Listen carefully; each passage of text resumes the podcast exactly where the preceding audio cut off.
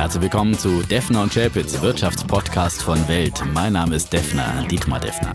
Mein Name ist Chapitz, Holger Chapitz, Episode Nummer 29, lieber mhm. Defner.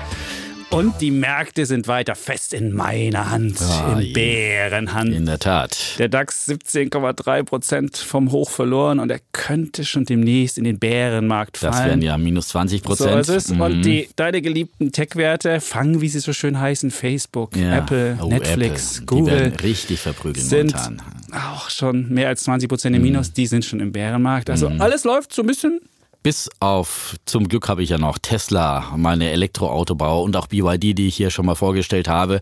Äh, Georgios vom Wetter kam gestern in die Redaktion und sagte, Chapeau Dietmar, du liegst ja nicht immer richtig, aber bei nicht deinen Elektroauto-Wetten, äh, da hast du ja wirklich sozusagen gute Intuition bewiesen. Er hat sie auch im Depot und hat ja natürlich auch seine ETF-Sparpläne und noch ein paar andere Sachen. Ähm, die sind mehr oder weniger im Minus, aber durch die beiden Elektroauto-Aktien ist er im Plus und äh, man wie gesagt, gibt auch Aktien, die in diesen Märkten steigen. Und relative Stärke ist ein ganz gutes Zeichen, wie es äh, Tesla momentan zeigt, dann in so einem schwachen Markt, wenn man das entwickeln kann. Ja, aber mhm. wir müssen nochmal darauf hinweisen, es handelt sich nicht um Kaufempfehlungen, die wir hier aussprechen, sondern es geht einfach um Meinungen und jeder, der den Podcast hört, kann sich seine Meinung bilden und dann möglicherweise auch ein Depot sich bauen. Und sollte am besten auch immer sich weitere Zusatzinformationen holen. Das sind, wie gesagt, hier zwei Meinungen. Die Börse besteht aus ganz, ganz vielen Meinungen und vier Analysten, fünf Meinungen. Und letztendlich muss man sich seine eigene Meinung bilden, aber wir wollen einfach Anregungen dafür ganz geben. Ganz genau. Das und dass wir uns auch so streiten, zeigt ja auch, es gibt eben keine alleinige Wahrheit, sondern wir haben ja immer für jede Seite auch gute Argumente und wie gesagt, dann kann man sich das rauspicken, was man selbst für richtig erachtet und dann danach handeln. Davon lebt ja auch die Börse. Der Käufer denkt, er kauft jetzt, weil es immer nach oben geht und der Verkäufer denkt, es wird nicht besser und so ist es auch hier. Der ewige Kampf ist. zwischen ja. Bullen und Bären eben und den manchmal haben halt den aus. Bullen die Oberhand, gerade sind es die Bären, muss man Bären, ja. sagen. Und es liegt auch, oben. Es liegt auch am Brexit-Chaos. Die spinnen die Briten, kann ich da nur sagen. Ja, und diese 585 Seiten Vertragsentwurf, die haben eigentlich nur eins geschafft, dass irgendwie alle Briten gegen diesen Vertrag sind. Mhm. Egal, ob sie für den Brexit, egal, ob sie dagegen sind. Auf jeden Fall, dieser Vertrag hat sie alle hinter sich geschart. Und ich würde vermuten, er wird auch nicht durchs Parlament kommen. Und ein, dann stehen wir da so ein bisschen im, in so einer Zwischenhölle, in so einem Limbo-Art. Es ist auf jeden Fall ein Reality-Check für Brexit-Fans und da sollten alle Exit-Fans, die von irgendwelchen Exits, Italien, Exit, Brexit oder was auch immer träumen oder geträumt haben, mal ganz genau hinschauen. So ein Exit äh, funktioniert einfach nicht, wenn Dinge so eng verwoben sind und letztendlich verliert derjenige, der raus will, in dem Fall die Briten. Ähm, jetzt ist ja das Szenario im Raum, dass es möglicherweise wirklich zu einem harten harten Brexit kommen könnte. Ich glaube zwar immer noch nicht daran, ich glaube immer noch an die Vernunft selbst bei den Briten, auch wenn es schwerfällt. Aber äh, da hat der ähm, englische Industrieverband schon gewarnt, ein Brexit ohne Ausstiegsvertrag, das sei eine Abrissbirne für die britische Wirtschaft. So habe ich ja schon mal in unserer Brexit-Diskussion hier auch argumentiert. Ich werde ja nicht so der pessimistisch. Ja nicht ich werde ja nicht so pessimistisch. Und du musst natürlich auch dazu sagen, warum dieser Brexit-Vertrag so schwierig ist. Das liegt an dieser Nordirland-Irland-Problematik und dieser Grenze, die zwischen genau. beiden verlaufen würde, wenn die Briten jetzt ausstiegen. Und dann ist ja sogar das, das Vereinigte Königreich steht ja dann sogar mhm. zur Disposition. Und das macht es so schwierig. Insofern ist es äh, ist bei den Briten besonders schwierig. Ja, und ich wäre auch nicht langfristig so pessimistisch. Ich glaube, die Briten alleine haben genug. Das hatten wir schon die Diskussion. Wir haben ja die Diskussion. Wir haben die Diskussion. Ne? Wir wollen sie nochmal aufbereiten. Aber das aber ist eine der Wetten, wo du gut liegst. Wir hatten ja gewählt, dass das Pfund ähm, über 1,30 Dollar liegt. Das war meine Wette und es liegt drunter, weil dieses ganze Chaos natürlich auf der Währung lastet. Mhm. Ja, dann ja. haben wir noch die Italien-Geschichte. Da könnte diese Woche der blaue Brief aus Brüssel nach Rom gehen. Die, Italiener, die spinnen die ja auch. Die wird es nicht jucken. So. Ja, genau. Und Aber das hat man davon, wenn man Populisten wählt. Ich sage nur nochmal, ne? also die Italiener, die wollen ja, die wollen ja auch Europa nicht stärken. Sie wollen ja auch durch ihre Politik natürlich Europa angreifen und Sturm schießen. Und, ähm Aber sie gaukeln, das ist das, was, was Populisten gut können. Sie gaukeln der Bevölkerung eine bessere Zukunft vor, ohne Reformen machen zu müssen. Und wenn man mal guckt, die Statistiken oder die Umfragen, 60 Prozent der Italiener befürworten genau dieses Budget. Das sind ungefähr 36 Millionen. Und ähm, an den Märkten hat es natürlich auch zu Verwerfungen geführt. Lo spread. Es gibt sogar mhm. in Italien dieses, dieser, dieser Risikoaufschlag, hat dieses Wort Lo spread. Und Lo spread ist bei 300 Basispunkten. Und damit liege ich auch bei dieser Wette. Wunderbar. Aber wir brauchen gar nicht Von immer mit dem Finger nach Italien zeigen. Wir brauchen bloß im Lande bleiben. Die SPD versucht jetzt einen ähnlichen Kurs und will auch immer mehr Freibier für alle versprechen, will sich von der erfolgreichen Agenda-Politik mehr und mehr verabschieden. Darüber jetzt werden wir diskutieren. Darüber diskutieren wir in dieser Sendung noch. Ja, und wir haben auch noch ein zweites Thema. Da geht es um Größe, ob Größe zur Gefahr wird für unsere Demokratie, für unser Wirtschaftsleben. Aber die großen Fangaktien, die sind ja bald gar nicht mehr groß. Ja, die die Billionen Dollar Werte sind ja alle zusammengebrochen. Ja, Ja, die stimmt. Billionen Dollar Falle. Vielleicht ist das wirklich ein schlechtes Ohm gewesen für, gewesen für Apple und Amazon. Man weiß es nicht. Ja, Wir haben Feedback. Ja, Feedback. Ein Kollege, Kollege Sommerfeld, das ist unser, einer unser Top-Blattmacher, also die bei uns äh, dafür sorgen, dass die schönsten Überschriften drüber sind und dass die Menschen im Internet was vorfinden, das toll aussieht, sich toll verkauft. Der hat moniert, dass wir hier so ein bisschen zu naja, karlauerig oder Bin ich zu, gemeint zu, oder was? Zu witzig. rau. Und er sagte, ruhig. wir wären keine Kabarettisten, wir wären keine Kabarettisten. Nein, wir sind und unsere- Comedians. und unsere Witze wären für Außenstehende nicht so lustig wie ähm, für uns vielleicht. Und deswegen, Mhm. wir sollten mehr Fakten und weniger Witze machen. Okay, ich lese Das jetzt mal den? Monatsbericht der Bundesbank vor oder ein paar Excel-Tabellen vielleicht. Ja? Ja, aber- so einfach mal ohne, ohne Kommentar. Aber hast, hast du nicht in deinem, in deinem Volontariat gelernt, dass du be yourself, einfach authentisch sein? Und der Genau. Dietmar ist einfach so. Also Sommerfeld, es tut mir leid, der, der Dietmar ist einfach so Es, witzig. manches muss einfach auch raus, ja. Ja. Es ist für den Chapitz ist es ja immer so ein bisschen Therapie, für mich eben auch, ja. Und es ist einmal Klassenkasper, immer Klassenkasper, ja. wunderbar. Und manchmal, manchmal muss man sich einfach über die Tristheit der Märkte auch mit Humor hinwegtrösten, sage ich mal. Ja, wenn der Defner halt auch keine Argumente mehr hat für, Genau. dieses, für dieses Umfeld, dann muss er einfach in Witze sich flüchten. Aber das ist einfach das, ist hilft. aber das schlechte Argument. auch, nein, nein, aber Lachen hilft. Lachen ist gesund. Und wenn man mal morgens jetzt bei diesem Podcast zweimal lachen kann, vielleicht, weil der ein oder andere vielleicht den Witz dann doch. Und es schrieb auch jemand, als du den Ryan Bär vergeben hast, diese Stelle hätte er dreimal gehört. Das siehst du? Ja, so lustig. Und der Ryan Bär. Defner könnte so witzig sein, hat er geschrieben. Ich bei, an. bei mir hat noch nie jemand geschrieben, was nicht witzig ist. Aber wenigstens Du hat der Sommerfeld nicht jetzt mal witzig. gesagt. Okay. Gut, dann kommen wir Nein, zum. Nein, Humor ist ja einfach immer, das liegt im Auge oder im Ohre des Betrachters in dem Fall. Und beim ne? Kollegen Also Sauerfeld, der, er, er testet auch gerade er hat nämlich jetzt ein Elektroauto gerade getestet und das ist so leise und dann hört Mhm. Tesla? er eben Defner und Chapitz, nee, es ist ein anderes. Dann hört er Defner und Chapitz über diese, äh, ganz, ganz laut im Auto, weil dann das Auto Motorengeräusch nicht so Also. laut ist und vielleicht ist so ein Elektroauto, vielleicht, ist Vielleicht doch mal ein Röhren Alpha wie der Chefredakteur oder so. Ja. ja, ja, gut. Also Dann- wir, wir, wir geloben Besserung, ja. Wir geloben Besserung. Also ja, weniger Wir haben ja auch die Karlauer. Mahnung der, der Frau, ja, weniger Genau, Karlauer, weniger- nein, mehr Fakten. Fakten, Mehr Fakten, Fakten, Fakten. Und wir, dann kommen wir zu einem anderen äh, Feedback. Wir haben das, den Brief eines 13-Jährigen Wahnsinn. bekommen. Ein 13-Jähriger hat nämlich seine Gedanken zu Friedrich Merz aufgeschrieben und er hat geschrieben, warum er der Meinung ist, dass Friedrich Merz der CDU nicht gut tun würde. Er würde Du hattest ihm ja den Bullen gegeben, ne? Und ich hätte stimmt. ihm auch einen geben wollen. Wir waren ja geben unisono einer Meinung, dass Das wir stimmt. äh, Friedrich Merz gut finden im aber Prinzip. er schrieb, Mhm. Ähm, dass Friedrich Merz wahrscheinlich die Union eher spalten würde und nicht dazu passen würde zu einem integrativen Charakter, der alle mitnehmen. Und er könnte sich vorstellen, dass Friedrich Merz die Schwachen in der Gesellschaft nicht mitnehmen würde. Das war so sein Vorwurf. Und ähm, deswegen. Weil der Millionär ist, oder was? Oder? Ich weiß nicht, ob das ein Millionär ist, nein, aber er kann sich halt vorstellen, dass die Wirtschaftspolitik eher dafür gemacht ist, dass die Leistungsfähigen, und er hat ja dieses meritokratische Prinzip, Leistung muss sich lohnen und so.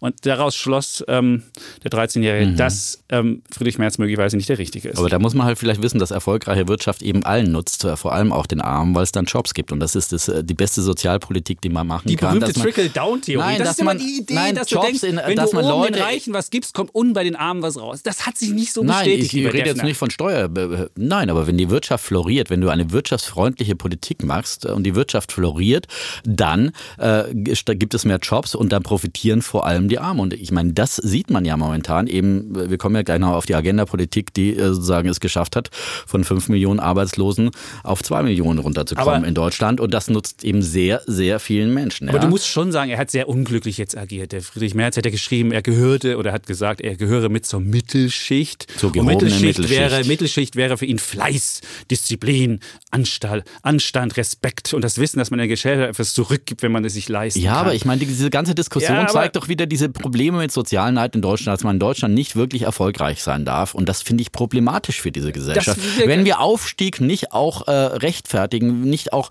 ähm, achten und anerkennen, Ja. dann hat diese Gesellschaft ein Problem, weil jeder, der etwas leistet und dann natürlich auch, wenn du in der Wirtschaft gut bist, verdienst du halt nun mal Geld, ja. Und der hat jetzt ein Jahreseinkommen von einer Million, das ist jetzt auch nicht so überbordend, da äh, verdient jeder Fußballer mehr und lacht sich schief.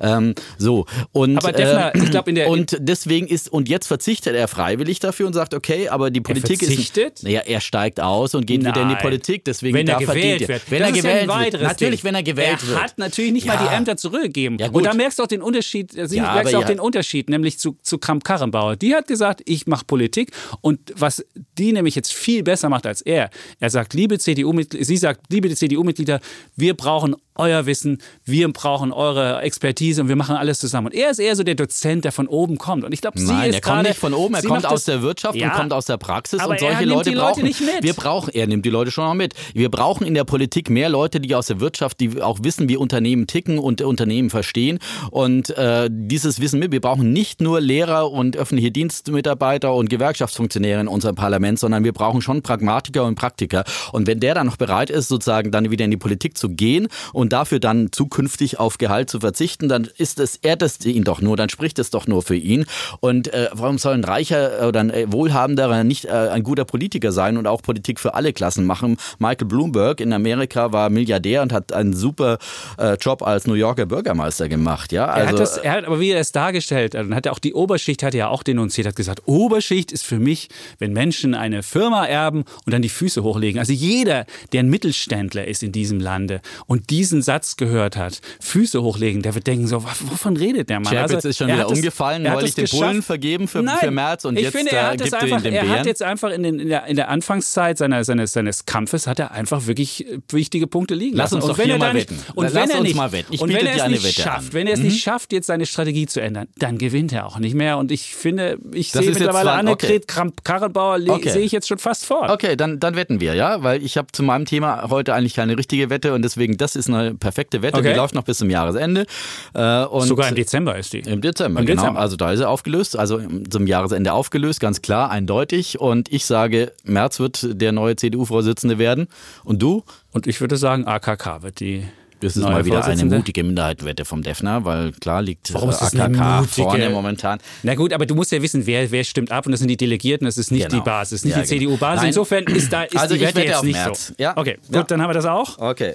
Dann kommen wir zu unseren Kategorien. Bulle Ja, Bär. Bulle und Bär. Ja. Ich fange mal an mit einer Marktwette. Also äh, ich, wie gesagt, mit meinen bullischen Wetten bin ich ja nicht wirklich erfolgreich, aber ich habe ja auch ein paar bärische auf den Goldpreis zum Beispiel und vor allem auf Bitcoin. Da haben wir auch schon mal leidenschaftlich diskutiert. Da war ja Chapitz ein ganz großer Fan von Bitcoin. meiner- Ja, die neue Währung, die neue Weltleitwährung, das neue Ich Gold. von der Weltleitwährung Ja, ich habe nur gesagt, es ist, ja, es ist ein spannendes Währungsexperiment, was ich nicht abschreiben würde, weil es A, so auf einer spannenden Technologie ja. beruht und B, unabhängig von allen Einflüssen ist. Okay. Leider jetzt nicht ganz so, wie man rausstellt. Und du wirst es wahrscheinlich uns gleich erklären. Ich sage jetzt, ich vergebe nur Absturz. kurz und bündig meinen Bär der Woche Oh. für den Bitcoin und im Prinzip den ganzen Kryptowährungssektor. Bitcoin ist gestern um äh, 10% zeitweise eingebrochen, zeitweise unter die Marke von 5000 Dollar.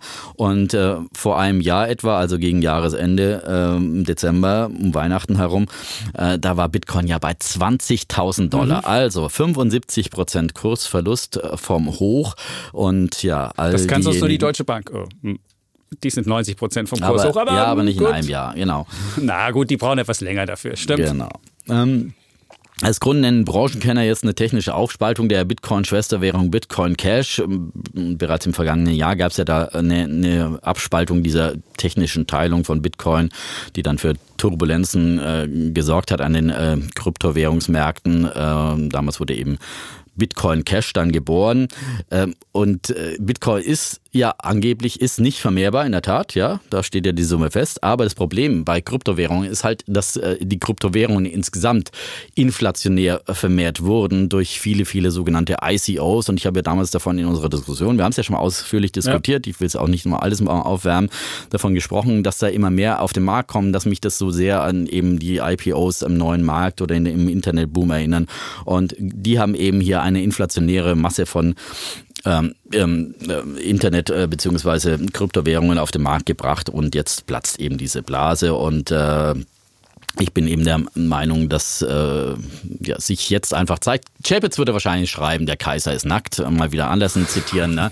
Also es ist einfach wenig Substanz dahinter und äh, würde sagen, das muss auch noch nicht das Ende des Absturzes sein. Wenn so eine Blase platzt, dann gibt's auch manchmal 95% Kursverlust. Finger weg weiterhin vom Bitcoin, meine Meinung.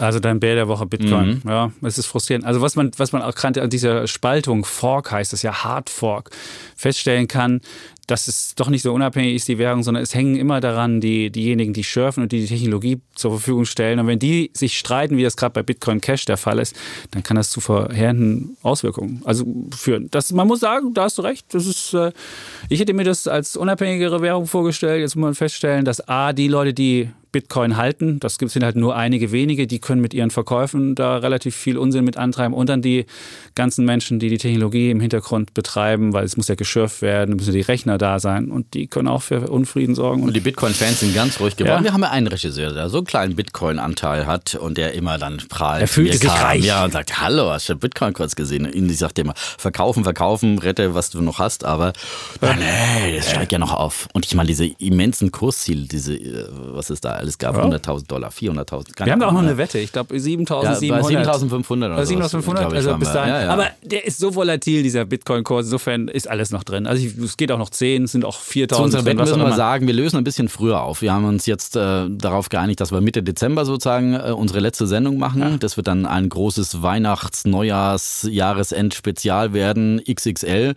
Defner und Chapitz XXL und da werden wir dann alle Wetten auflösen und da hat dann der eine vielleicht mal einen Vorteil bei der anderen Wette der andere.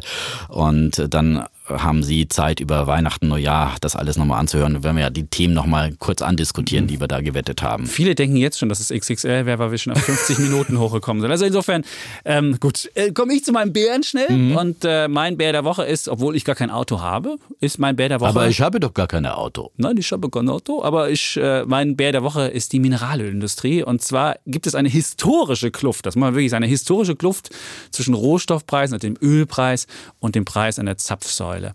Und äh, wenn man das mal so guckt, der Ölpreis ist ja auf den tiefsten Stand seit äh, in, diesem, in diesem Jahr fast gefallen und die Benzinpreise sind auf dem höchsten Stand seit 2014. Und selbst dieser ganze, dieser ganze Rohstoffverfall hat überhaupt keinen Cent das Benzin billiger gemacht, sondern ist sogar noch teurer geworden.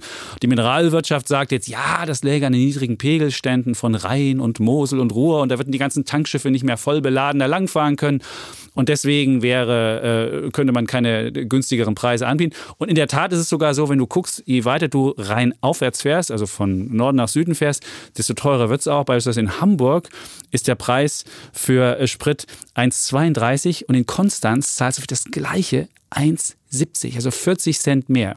Also könnte man ja denken, da ist die Mineralwirtschaft richtig. Aber selbst in Hamburg, wo ja kein Schiff losfahren muss, um Benzin zu machen, selbst da sind die Preise gestiegen, obwohl die Rohstoffe gefallen sind. Und deswegen sage ich, da handelt es sich mal wieder um klassische Abzocke. Und deswegen mein Bär der Woche für die Mineralölwirtschaft. Da hätten wir doch eine Alternative parat. Umsteigen auf Elektroautos. Ja, wunderbar. Ja. Denn der Strom kommt aus der Steckdose. Aber es ist wirklich faszinierend, wie teuer mittlerweile es ist. Und in, in, in Frankreich, aber, in Frankreich gehen die Leute auf die Straße, weil da die Mineralölsteuer angehoben worden ist. Das ist Wahnsinn. Ja, ja, aber gut. Ist, es ist, aber, die Franzosen gehen aber auch gerne mal auf die Straße. Ja. Das und sie wollen natürlich das Macron eins auswischen, aber das ist halt derjenige, der Reformen macht, ist halt nie beliebt. Das hat sich auch bei Schröder gezeigt, kommen wir ja noch dazu. Aber ja. wir bleiben noch mal beim Thema Autofahren und Kosten dafür. Da habe ich nämlich auch noch einen Bullen der Woche Ein Bullen der Woche? Ja. Da bin ich gespannt. Ähm, das ist auch ein Thema, das könnte man auch diskutieren, aber du wolltest ja auch nicht dagegen diskutieren. Ne? Also es ist die unbeliebte City-Maut. Die wurde jetzt vorgeschlagen von den die fünf... City-Maut, man muss es nochmal so sagen. City-Maut. City-Maut, ja. Von den fünf Wirtschaftsweisen, die haben die mal wieder ins Gespräch gebracht und haben gesagt, das wäre doch eine gute Alternative zu Fahrverboten für Diesel, ähm, stattdessen eben eine Städtemaut einzuführen. Das heißt, äh, eben die äh, Zufahrt in Innenstädte dann ähm, äh, zu ähm, abzukassieren dafür letztendlich. Ähm, auf preisliche Mechanismen zu setzen, um äh, Emissionen eben von Stickoxiden, Feinstaub und ähnlichem zu reduzieren. Äh, die Wirtschaftsweisen sagen, das wäre eben viel besser und äh, viel gerechter, weil eben äh, die einhergehenden Kosten nach dem Verursacherprinzip dann verteilt werden und nicht einfach nur ungerechterweise ein paar die Lasten tragen müssen, die dann gerade von dem Fahrverbot betroffen sind in einer Straße, weil man wegen der Handwerker gerade da eine Baustelle hat oder jemand da wohnt und dann da davon betroffen ist und äh, die anderen werden dafür nicht abgestraft, sondern es wird breit gestreut.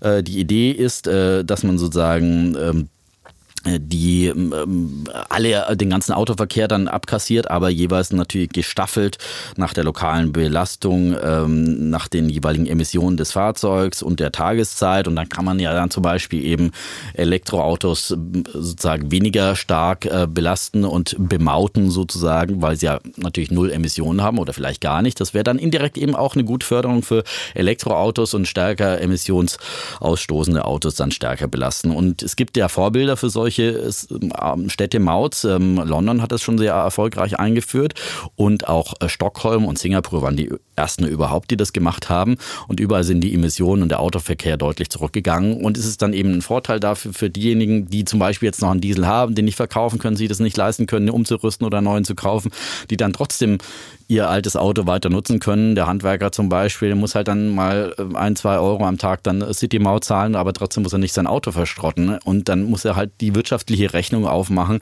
Lohnt sich das noch oder nicht? Ja, und ich bin immer der Meinung, dass solche Marktmechanismen einfach dafür sorgen, dass äh, solche Dinge gerechter geregelt werden, als wenn sie einfach äh, per Order dem Mufti dann verordnet werden. Wir sind und Freunde eine Straße. der Marktwirtschaft. Ja, wir das sind Freunde ein toller, der Marktwirtschaft. Ein toller Bulle. Ja, vielen Dank. Vielen ein Dank, toller Bulle, ja, wunderbar.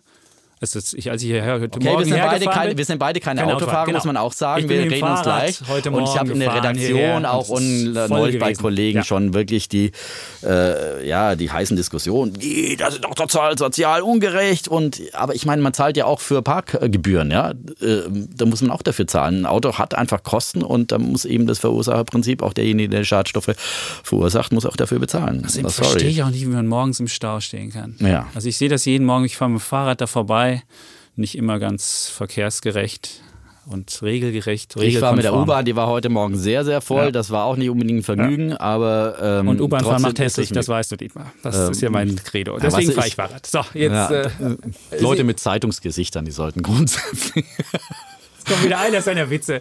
Er ist Fernsehgesicht und immer wenn die Kamera ist. Gut, dann komme ich zu meinem Bulle der Woche. Und mein Bulle der Woche geht an drei Menschen gleich. Oh. An drei Menschen. Und zwar haben wir nämlich mal geguckt, wer in diesen schwierigen Phasen Geld verdienen kann für Anleger. Und gerade wenn es rauf und raus geht, wenn du mal eine Woche recht hast, ich mal eine Woche recht habe, ah, ich habe ich immer noch recht, aber oder aber in häufiger. Jahr ist es also ja Bärenmarkt, da haben halt die Bären recht, diesen, ja. aber es Zeiten, kommen auch wieder andere Zeiten. Aber in diesen Zeiten gibt es gibt es Investoren, die schaffen es echt, den Markt outzuperformen und für Leute noch was rauszuholen. Und wir haben drei gefunden, die das in bravouröser Weise gemacht haben. Und zwar haben wir geguckt, was die im letzten Jahr gemacht haben, was auf Jahressicht. Da hat der DAX ja minus 13 äh, Prozent gemacht und unser MSCI All Country World ist auch nur noch auf Jahressicht 2 Prozent im Plus. Aber immerhin, er ist noch im Plus, im Gegensatz zum DAX. Und dann gibt es also diese Menschen, die meinen Bullen heute bekommen, sind halt teilweise zweistellig im Plus. Und also gehen meine Bullen an Florian Homm, der hat 23 Prozent mit seinen Tipps im Börsenbrief gemacht. Dirk Müller, ja, das war ja mal. Den ähm, hast du mal niedergemacht für sein neues für Buch. Für sein neues ja. Buch. Und ich habe es selbst nicht äh, vermocht, ihn von Platz, Platz 5 der Bestsellerliste ist er jetzt mit seinem Buch. Spiegel-Bestseller insgesamt. Spiegel Bei den Wirtschaftsbüchern ist er sowieso Platz 1 ja. ja, im Handelsblatt. Und äh, der dritte im Bunde ist Max Otter, er ist ja dadurch bekannt geworden, dass er vor der letzten Bundestagswahl gesagt hat, dass er AfD wählen muss. Aber zumindest beim Anliegen hat er alles richtig gemacht. Wie hat es Florian Homm gemacht? Florian Homm ist ja bekannt als der früher der Plattmacher. Und was er gut, also Plattmacher nicht, äh, also was kaputt zu machen, er schafft es halt, ähm, sich das Makroumfeld anzugucken, also wie ist die Volkswirtschaft und kann dann Gewinner und Verlierer äh, daraus schließen und sagt halt, auf die Unternehmen wette ich nach oben und auf die wette ich halt nach unten. Und das ist so sein Erfolgskonzept. Und nach oben wählt er beispielsweise einen von deinen Werten, auch die du magst, Siemens mhm. oder SAP, die findet er gut. Und nach unten wettet er beispielsweise auf Freenet oder Netflix. Mhm. Ähm, und mit dieser Strategie nach oben und nach unten zu wetten, Short und Long gehen, heißt es im Jargon, hat er halt die 23 Prozent gemacht. Dirk Müller hat 10 Prozent gemacht. Wie hat er das gemacht? Er hat, er sucht sich halt ein paar gute Werte raus und dann packt er dazu als Absicherung Futures. Und wenn die Futures dann, ähm, wenn, die, wenn die Märkte nach unten gehen, dann gewinnen die Futures an Wert und das Geld, was er bei den Futures gewinnt, das setzt er dann wieder in die Aktien ein und macht das so. Und äh, so hat er halt die 10% gemacht und der letzte im Bunde, Max Otter, ist halt so ein Warren Buffett, der nach unterbewerteten Aktien sucht. Und du hast ja vorhin schon gesagt, es gibt Werte, die selbst in so schlechten Zeiten wie diesen ähm, relativ gut laufen und die hat er gefunden und deswegen hat er 6% gemacht. Meine drei Bullen der Woche, mhm. Florian Homm, Dirk Müller, Max Otte. Ja. Florian Homm, also ich finde ihn irgendwie suspekt, ehrlich gesagt. Findest Aber es ist einfach nur so eine persönliche Einschätzung vielleicht.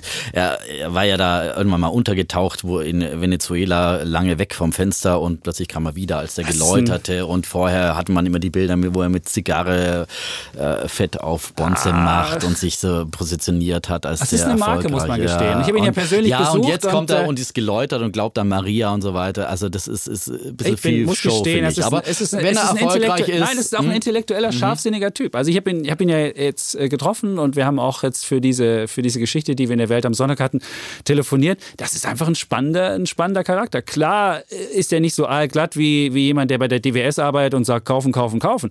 Da ist er halt anders. Das ist ein anderer Typ. Aber es hat eine Type und ich finde, das ist eine spannende Type. Aber der Erfolg er gibt dem recht, muss man ist- sagen, Und, ja? und er ist bisher noch nicht verurteilt. Also es ist noch keine Mhm. Anklage gegen ihn erhoben worden. Es gibt ja ganz viele Anschuldigungen, aber bisher gibt es keine Anklage. Und da sage ich, wenn es keine Anklage gibt, dann Auf jeden Fall. ist man so lange unschuldig. Das sowieso. Ich wollte ihn jetzt auch nicht. Ich, ich sagte einfach nur, er ist ein bisschen, wirkt ein bisschen suspekt auf mich. Aber deswegen, wenn er erfolgreich ist, Ja. äh, Erfolg gibt ihm recht. Und ich finde es ja gut, wenn Leute eben nicht so immer nur festgelegt sind auf Bulle oder Bär, auf steigende und fallende Märkte, Genau. sondern einfach sozusagen jede einzelne Aktie hat ihre eigene Geschichte und wir zählen hier, wir sind ja auch für manche Sachen bullisch und für manche eben bärisch. Ja. Deswegen muss ich ja nicht in Bitcoin Das ist kaufen, das wenn ich grundsätzlich ein Optimist bin. unsere, unseres Podcasts Genau. und auch seins. Also sozusagen Genau. ist er das äh, personifizierte Death Note. Bloß wir sind, glaube ich, noch nicht bei 23% Rendite. Irgendwann.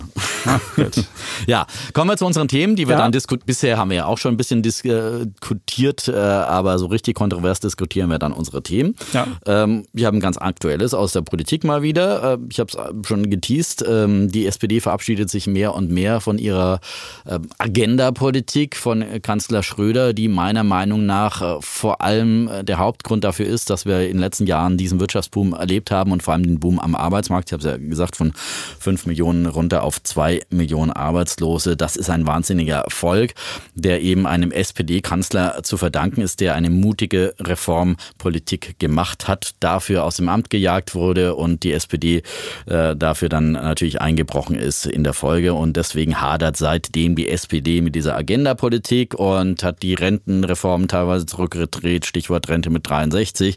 Und jetzt äh, geht man auch an die ungeliebte Hartz-IV-Sicherung ran und äh, will die abschaffen. SPD-Chef Nahles hat es, äh, Chefin Nahles hat es jetzt äh, verkündet und will sie durch ein Bürgergeld ersetzen. Jetzt spricht sie nur noch vom Hartz-IV-Regime.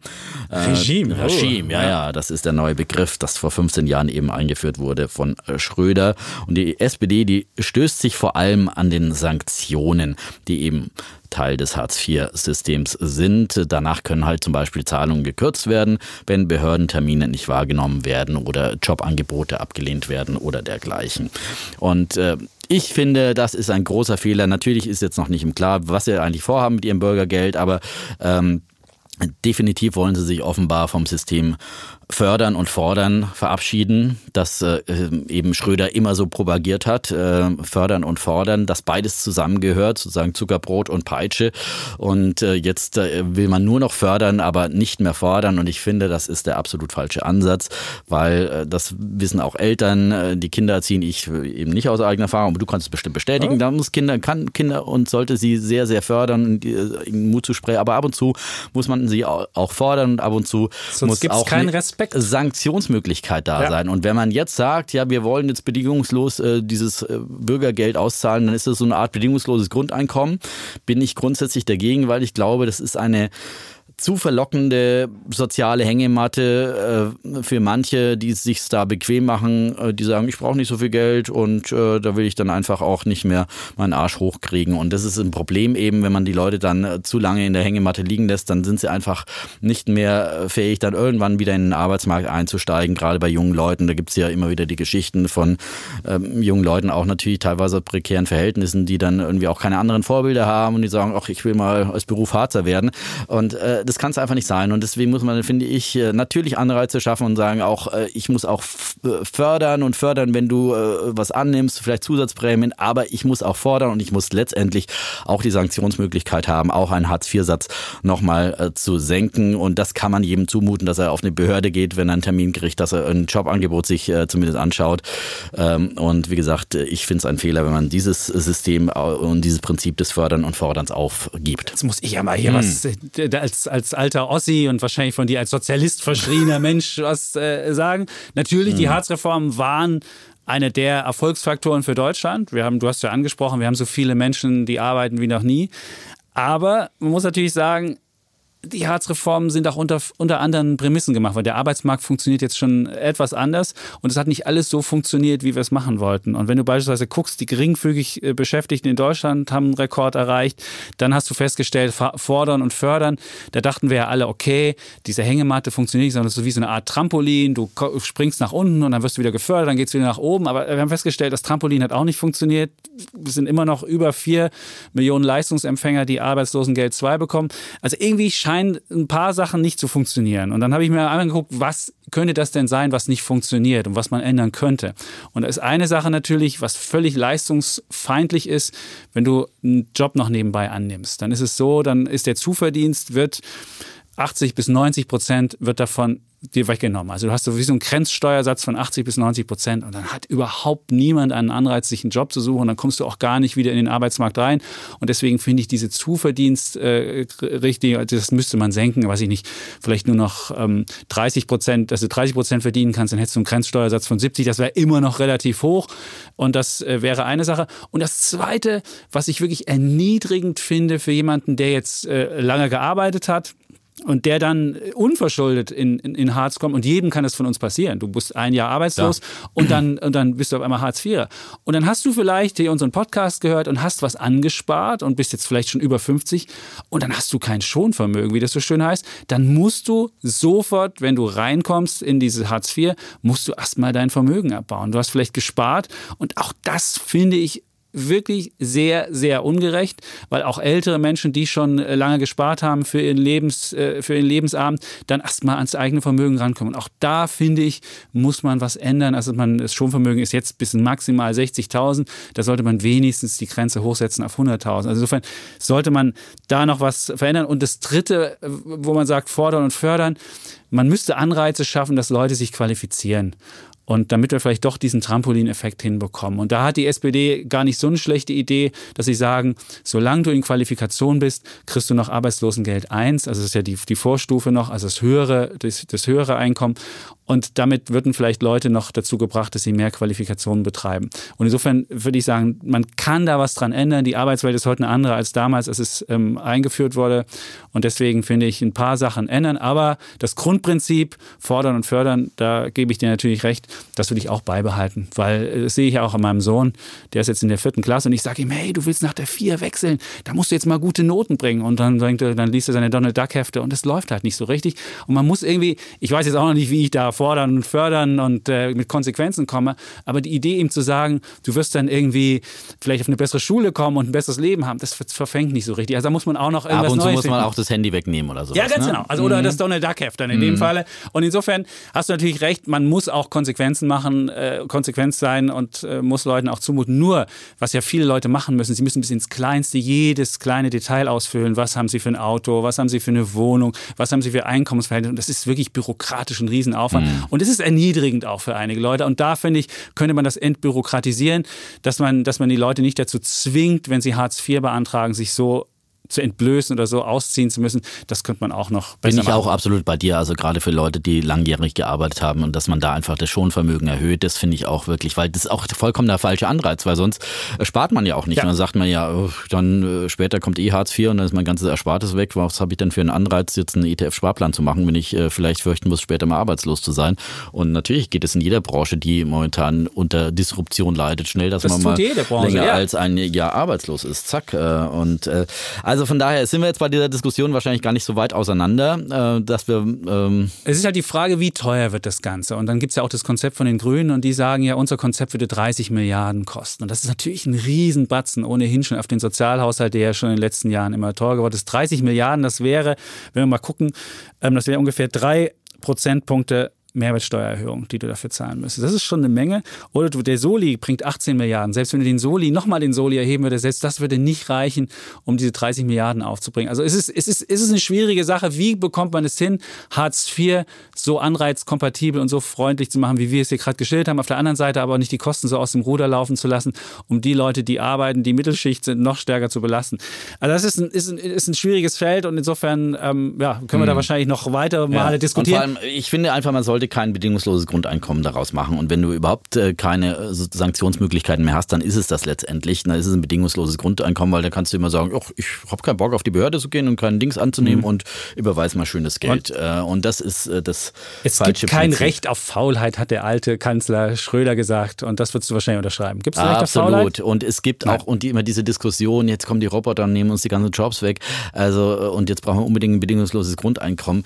Ich glaube, es gibt in dieser Gesellschaft, das hat jede äh, Revolution, technische Revolution, industrielle Revolution äh, gezeigt und, und vieles mehr. Es gab immer wieder genug zu tun.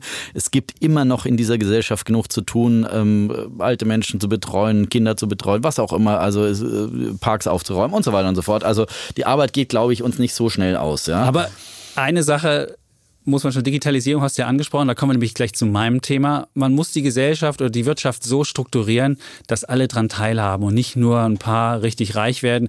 Und wenn du irgendwann mal so eine Digitalisierungssache hast, wo einige wenige, die die Maschinen haben ja, oder die, die Programme haben, das dann, äh, dann den ganzen Profit einstreichen und alle anderen irgendwie in die Röhre gucken, dann ja, muss man halt richtig, gucken, ja. was passiert. Muss und da sind wir nämlich bei genau. meinem Thema und da geht es nämlich um die Gefahr großer Konzerne und äh, welche Folgen das für Wirtschaft und Gesellschaft hat.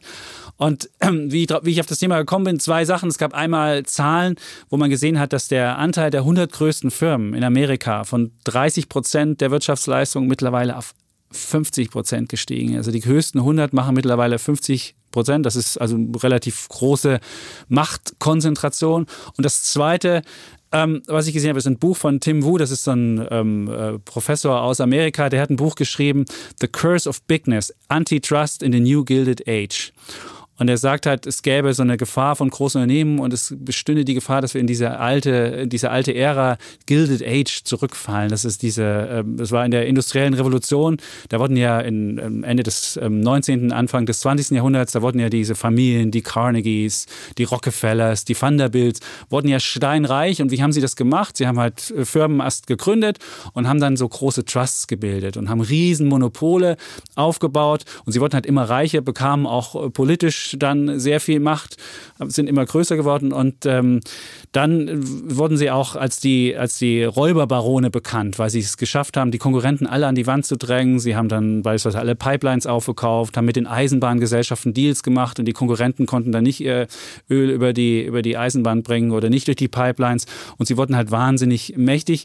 Ähm, dann kam halt Korruption, unfaire Praktiken, äh, Konzentration, äh, was auch immer.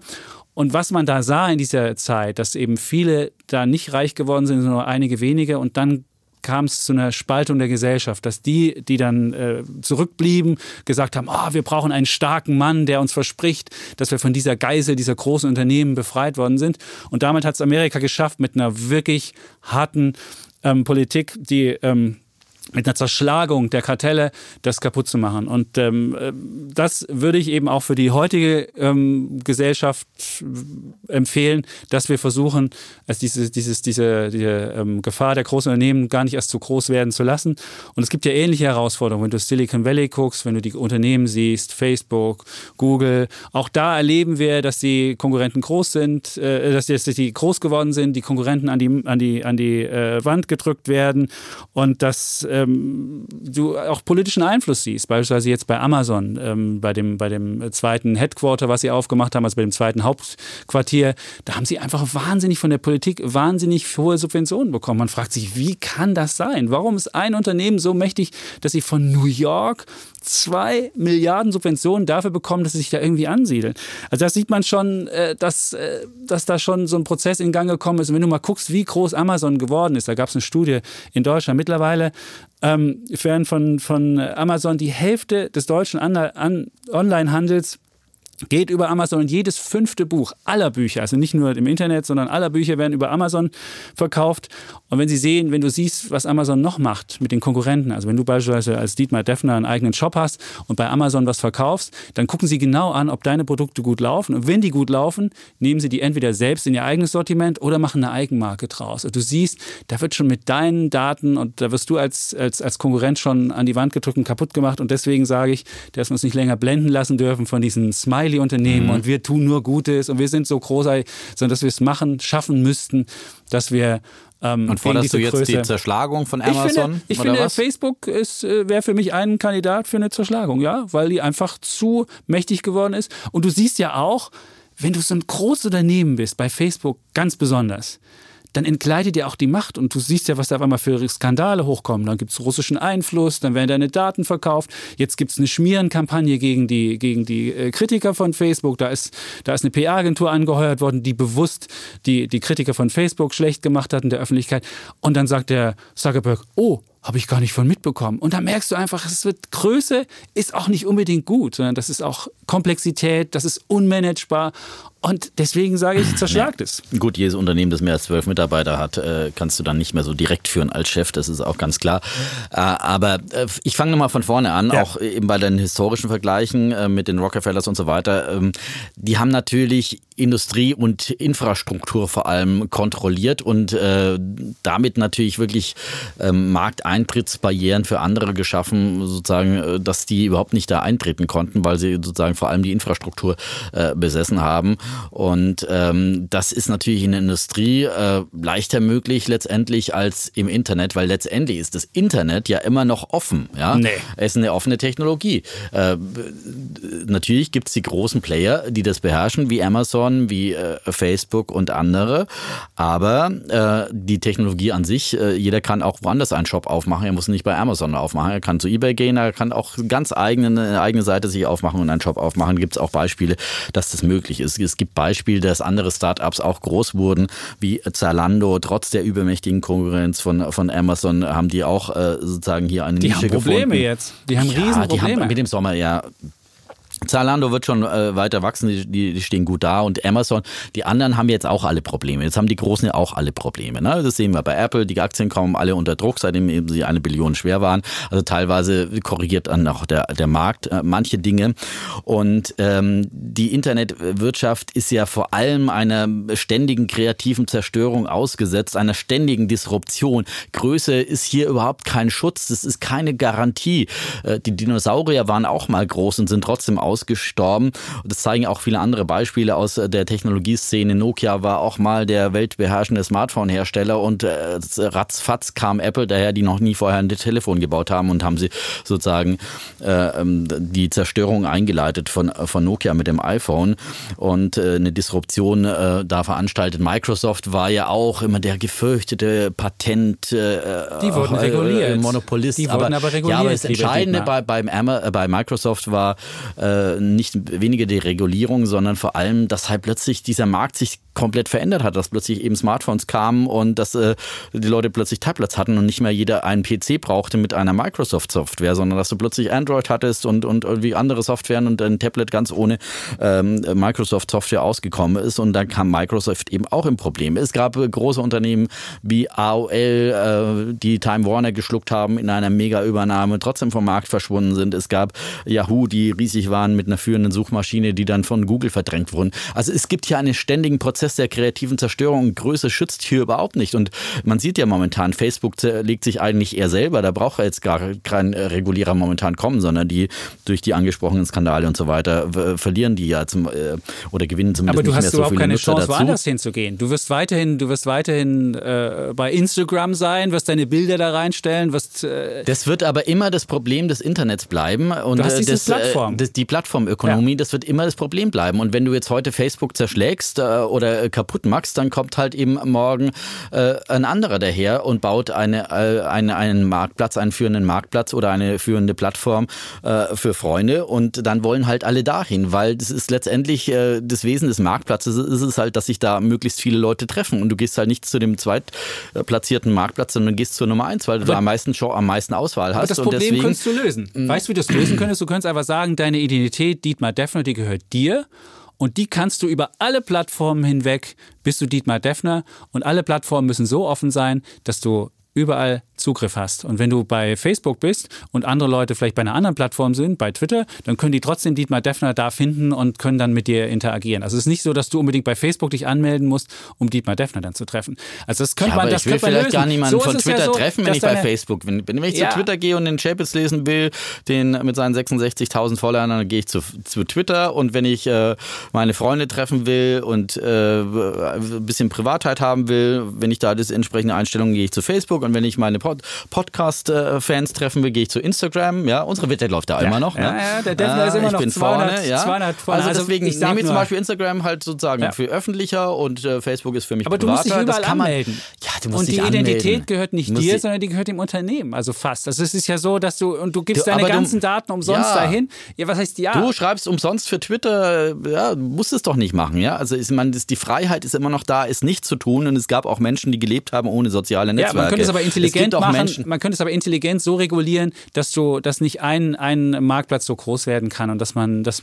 das, das wäre eine, eine Sache, die ja, man, aber die es man macht doch keinen Sinn, dass es dann sozusagen zwei Facebooks gibt, irgendwie so wie Aldi Süd und Aldi Nord oder was auch immer. Also das ist ich finde aber äh, Blödsinn, Wettbewerb ja. wäre durchaus, Wettbewerb wäre da Ja, aber durchaus es gibt diesen, angebracht. wie gesagt, es gibt diesen Wettbewerb und die Großen machen sich hier ständig äh, gegenseitig Wettbewerb und es kommen neue Technologien wie eben Blockchain. Das äh, funktioniert jetzt bei den Kryptowährungen vielleicht nicht so gut, aber äh, ist für viele trotzdem, äh, es könnte in, in Zukunft so sein, dass man überhaupt keine Marktplätze mehr braucht wie Amazon oder, oder Uber, keine Vermittlungsplattformen mehr wie Airbnb oder was auch immer, äh, sondern dass es sozusagen übers indirekte, über die Blockchain direkt gemacht wird, dass sich da direkt Angebot und Nachfrage dann findet. Das sind diese Großen enorm davon bedroht. Wie gesagt, es gibt für diese keine Garantie und ähm, sie sind ähm, immer, Also immer der gefährdet Markt- und vom Ausland sagst, der Markt und wird die, es regeln. Der Markt wird es regeln und die Technologie Und wird diese es regeln. Konzentration, die ich am Anfang gesagt habe, dass immer weniger Unternehmen für immer mehr der Wirtschaftsleistung verantwortlich sind, das siehst du nicht als Problem. Das ist natürlich, aber es ist halt so. Das ist der Winner takes it all. Das ist ins Internetprinzip und äh, so. Und dann, solange hier eine Dynamik drin ist und dieser äh, eigene, der, der, der Winner jetzt nicht für alle Zeiten festgeschrieben ist, dieses Monopol hat, dass er über Jahrzehnte, Generationen hinweg bei den Rockefellers dann irgendwie einfach, äh, einfach nur noch Geld kassieren muss, die Hand aufhalten muss. Das ist eben bei diesen Technologien. Die müssen sich ständig wandeln, sind ständig immer wieder von neuen Angreifern, die noch nicht mal aus ihrer Branche kommen, sondern wieder ganz woanders her. Äh, KI ist ein anderes Stichwort. Es gab bei der Welt jetzt den großen KI-Gipfel ähm, mit wirklich renommierten Experten. Da hat eben auch eine äh, Expertin aus China gesagt, also die, die chinesischen greifen ja auch an, die greifen jetzt auch äh, die Alibabas und Tencents, die greifen auch die Amerikaner an. Es gibt überall einen, einen großen Kampf um Vormacht und, und Vorherrschaft. Natürlich immer wieder auch Vorherrschaft das Thema. und das sollen Aber wir unreguliert geschehen lassen? Nein, ich würde nicht sagen unreguliert. Ich würde schon sagen, wir brauchen Wettbewerbsrecht, äh, das auch dafür besser passt, aber auf beiden Seiten. Also äh, ich, Facebook hätte vielleicht nicht unbedingt noch auch Instagram und WhatsApp, WhatsApp dazu kaufen kaufen. müssen. Ne? Aber man hätte Facebook nicht zerschlagen müssen. Das hätte man eigentlich unterbinden sollen, weil die hatten damals auch schon viele Nutzer. Aber auf der anderen Seite, finde ich, wurden im Kartellrecht auch große Fehler gemacht. In Deutschland gerade, in Europa, weil man eben äh, diese, äh, das kommende Internet ausgeblendet hat. Da gab es zum Beispiel unseren Konzern Axel Springer, die wollten damals Anfang der 2000er ja meinen damaligen Konzern Pro7 Sat1 kaufen. Das hat das Kartellamt verboten, weil man gesagt hat, äh, die haben dann zu große Macht am Werbemarkt äh, und hat überhaupt nicht kommen sehen, dass äh, da Google kommt und die, die Internetökonomie kommt, die diesen Werbemacht äh, disruptiert und, äh, und heute ist Google der dominierende Player auf dem Werbemarkt und die, die Medienkonzerne kämpfen ums Überleben, muss man einfach so sagen, ja. Und äh, da wurden im Kartellrecht zum Beispiel viele Fehler. Hätte man da mehr Größe zugelassen, das lässt man jetzt zum Beispiel bei Karstadt und Kaufhof, äh, da gibt's jetzt plötzlich eine Fusion, hätte man auch früher zulassen können, dass sozusagen der stationäre Einzelhandel auch attraktive Gegenmodelle gegenüber der Online-Konkurrenz hat, äh, dann wäre vieles möglich. So, Okay, laissez-faire, der- wir sollten wetten, wir müssen ja, wetten, wir manches müssen wetten. regelt der Markt, aber natürlich, ich bin nicht gegen Regulierung und Datenschutz ist absolut wichtig. Ja. Äh, Ich habe ja schon mal DVSGO meinen Bullen gegeben und da sagt ja, ich habe jetzt von Wozniak, ähm, Apple-Mitgründer, ein Interview gelesen, der hat gesagt, ja, Gott sei Dank sind die Europäer da, die in Sachen Datenschutz da auch immer wieder nochmal den äh, großen Auch Riesen Tim Cook hat das gesagt. genau wir auf die, reguliert auf die, werden. auf die ja. Finger klopfen und ähm, Gut, wir wetten. von daher, Wir ja. wetten. Was Wir gibt's zu wetten? Und ich würde wetten, dass in diesen Zeiten glaube ich nicht mehr, dass Unternehmen Billionen groß sind. Haben wir schon eine Apple-Wette laufen. Apple, das mm. läuft ja gerade für mich glücklicherweise. Ja. Jetzt würden sagen wir bei Amazon. Ich glaube einfach, dass dieses neue Zeitalter, äh, das Unternehmen möglicherweise reguliert werden, sage ich. Amazon wird die Billionen so schnell nicht schaffen. Wir sind jetzt bei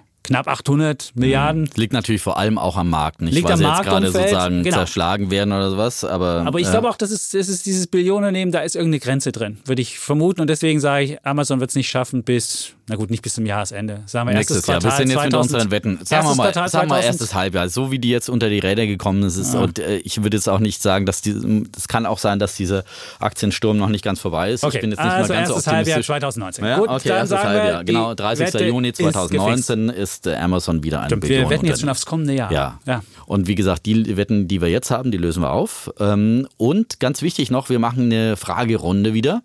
Wir haben schon Fragen bekommen, aber mhm. ihr oder Sie können das weiterhin tun an wirtschaftspodcast.welt.de. Da kann man weitere Fragen stellen. Ja, am liebsten per Mail, das ist am einfachsten für uns, dann können wir schön ausdrucken und so weiter. Notfalls geht auch Instagram, wer äh, kein PC zu Hause hat oder sowas genau. zum Beispiel. Ne? Ähm, so, ansonsten heißt es wie immer, uns hören, empfehlen, äh, klicken, äh, Sterne geben und so weiter. Ja, absolut. Und äh, bleiben Sie uns treu, empfehlen Sie uns weiter, wie gesagt. Und wir bleiben auf jeden Fall Bulle und Bär, Defner und Chapitz. Peace.